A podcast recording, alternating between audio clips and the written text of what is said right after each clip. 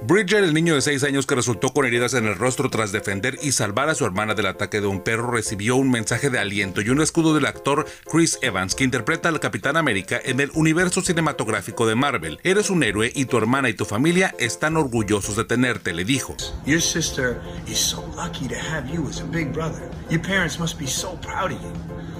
I'm going to track down your address and I'm going to send you an authentic Captain America shield because, pal, you deserve it.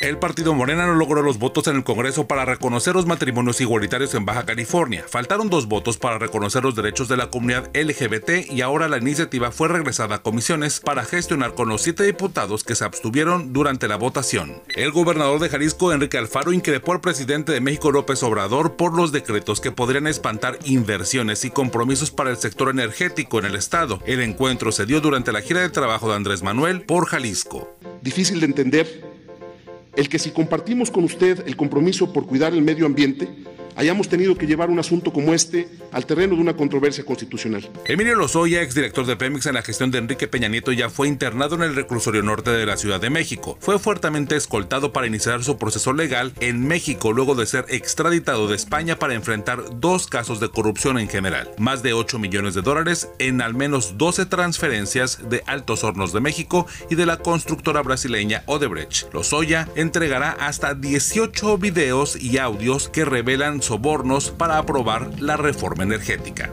De Odebrecht como lo, y de otro tipo de ilícitos más de 80 reporteros, periodistas e integrantes de los medios de comunicación en Baja California piden la intervención de la Comisión Nacional de los Derechos Humanos ante los ataques y la censura del gobernador Jaime Bonilla a medios de comunicación como el Semanario Z, El Reforma y La Voz de la Frontera. En el mensaje matutino el gobernador invitó a la población a no consumir noticias de otros medios, solo las que el medio de comunicación de su propiedad da. No tienen que pagar, no compren periódicos, de veras sintonicen con nosotros, no les cuesta nada. En Saltillo, Durango, Nuevo León, Estado de México, Jalisco, Ciudad de México, Tamaulipas y Guanajuato habrá el cierre de nueve complejos de Cinépolis y cinco de Cinemex, informó la Cámara Nacional de la Industria Cinematográfica Canacine. La contingencia por COVID-19 impactó a la economía y ahora la alternativa que se explora son los autocinemas. Por ejemplo, en Tijuana ya hay tres. El más reciente en el estadio de béisbol de Los Toros en el Cerro Colorado. Edecanes bellísimas con síndrome de Down e invidentes participarán en el comité organizador del Tianguis Turístico Digital que se llevará a cabo el 23 y 24 de septiembre en su modalidad digital y del 21 al 24 de marzo de 2021 de manera presencial en Mérida, Yucatán, informó el secretario federal de Turismo Miguel Torruco Márquez, que dijo que la expo será incluyente. Tenemos ya edecanes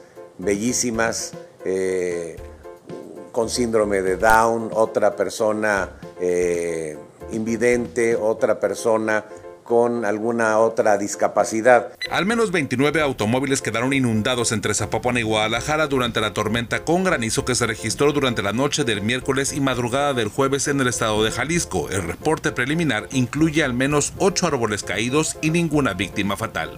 El Real Madrid derrotó este jueves 2 a 1 al Villarreal asegurándose su 34 título de la liga. Aficionados del club respetaron los pedidos de evitar aglomeraciones y el triunfo se festejó en pequeños grupos y desde autos en la plaza de Cibeles, lugar donde tradicionalmente el equipo celebra sus victorias. Una supercomputadora es lo que demostró armar el actor Henry Cavill en su cuenta de Instagram. Los videojugadores y amantes de armar computadoras se emocionaron por el video de 5 minutos del actor que interpretó Superman trabajando y ensamblando piezas que son de un CPU con capacidades para procesar video de alta calidad. Por si alguien preguntaba, soy Ernesto Eslava.